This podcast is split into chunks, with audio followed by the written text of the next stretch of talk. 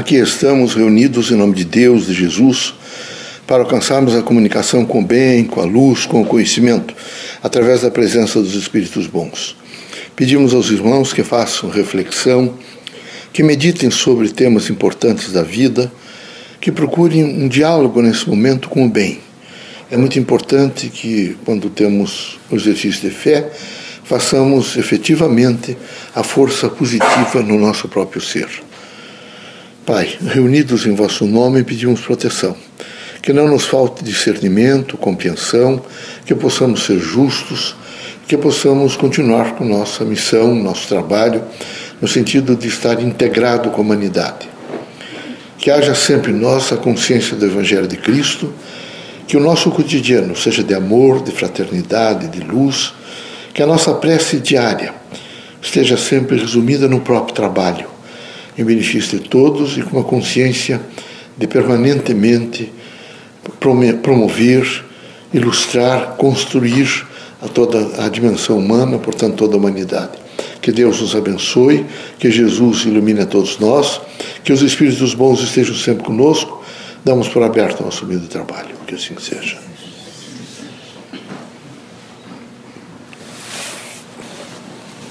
Que a paz e a luz de Jesus baixe até vós. Que as forças que emanam da sabedoria divina do Pai recaia até o vosso espírito, penetre em vosso coração e brilhe sempre no vosso lar. Leocádio José Correia, boa noite. Que católicos, protestantes, espíritas, religiosos em geral, o homem, possa realmente alcançar definitivamente a sua significação evolutiva no estágio da Terra. Que possam os irmãos todos se perguntar muitas vezes durante o dia o que eu estou fazendo de construtivo nesse momento em benefício da humanidade. Como é que eu estou sentindo a presença do Criador no sentido imanente no meu ser? Como é que eu estou vivendo eh, na consciência do perdão, da fraternidade, do amor? Como é que representa em mim a caridade? O que é a caridade?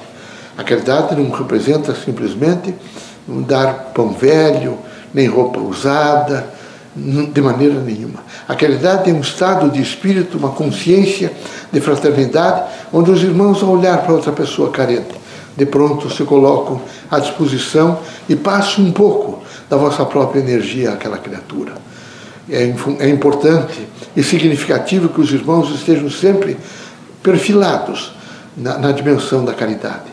Que não falte os irmãos a força para ajudá-los materialmente, mas também ajudar espiritualmente aqueles que precisam. É fundamental que cada um transforme sua casa na força do Evangelho. Ali é preciso que os irmãos façam diálogos profundos, mas serenos. Ali é necessário que os irmãos tenham cuidado no pensamento, nas palavras, nas ações, porque se não houver esse, esse cuidado, efetivamente haverá desagregação. Nós queremos que todos sejam absolutamente postos no sentido do trabalho, da evolução do Evangelho de Cristo, particularmente na casa dos espíritas, mas com tranquilidade, com serenidade, com paz. O mundo da terra exige cautela. Todos os dias os irmãos devem ter muita cautela. Cautela para o diálogo, cautela para dizer o que vão realmente dizer às pessoas, cautela para apontar, dizer alguma coisa, cautela nesse momento para falar sobre o erro. É preciso que os irmãos todos entendam que o grande significado é educar e não censurar.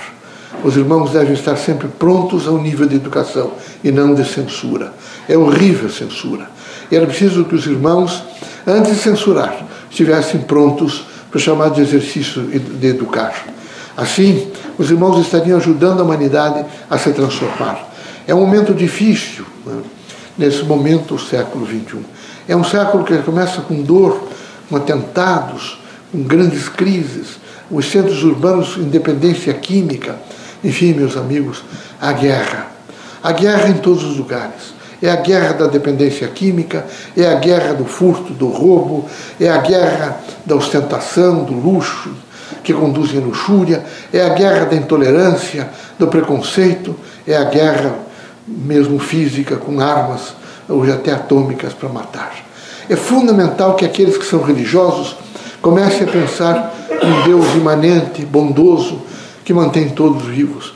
É importante que os irmãos todos, neste momento, não se afastem do processo da prece. Devem necessariamente fazer uma prece diária.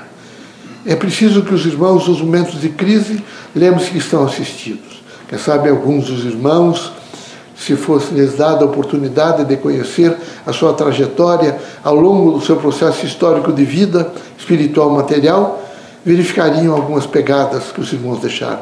E de repente veriam que algumas desapareceram aquelas pegadas. E haveriam de perguntar a um instrutor que estivesse junto com os irmãos por que eu parei de caminhar. Quem sabe dissessem os senhores, não, era tão difícil sua caminhada e tão dolorida que alguns espíritos bons, criaturas que nesse momento querem fazem o bem, carregaram o senhor ou você no colo para que você não sofresse tanto.